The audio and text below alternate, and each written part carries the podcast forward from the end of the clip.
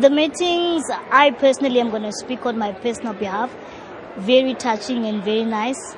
And it's a meeting that, it's a message that you cannot get somewhere else. It's very different.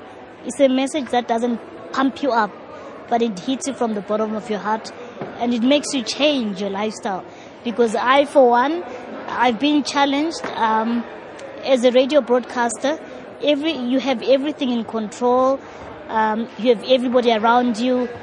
You are so famous that sometimes you forget who God is. But I must say, today I was brought to a point where I really need God in my life. Um, the fame won't take me anywhere. Um, it will only reach to a certain level, but then God has to take over from there. So the message uh, for me, it really touched my heart. It made me strip myself and say, I'm Soneni with weaknesses, with issues and problems. I might look perfect in my profession, but God doesn't look at that.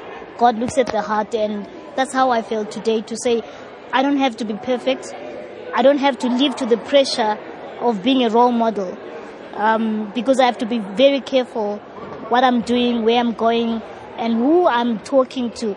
And even when I was crying, it was almost like you can't cry in public. People are looking at you. So, and then it came a time where I said, you know what? I don't care. Jesus cried himself. So, who am I not to allow God to do what He wants to do in my life? Yeah, so, the, for me as, a, as an individual, it did. Yeah.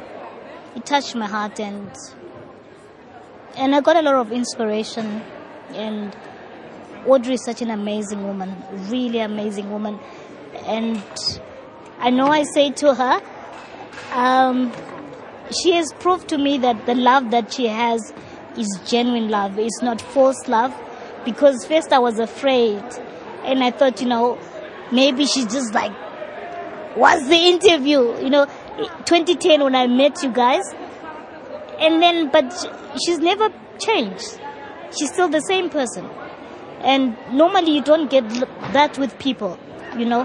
When you're in the media, people like you for what you do. But once you stop doing what you're doing, nobody wants you. But with Audrey, she's never changed for me. Um, she's, there's no pressure when I'm with her. I don't have to be perfect. I'm just me. It's, it's like I've known her for years. So she's very precious to me and, and, uh, and it was hard for me to receive her love because I thought, okay, I'm going to open my heart and then she's going to go away. What am I going to do? Because by nature, I don't trust very easy. I'm very closed in and I take time to make a decision. But um, she's proved me a lot of things that my beliefs and what I think is, is, is different. Yeah.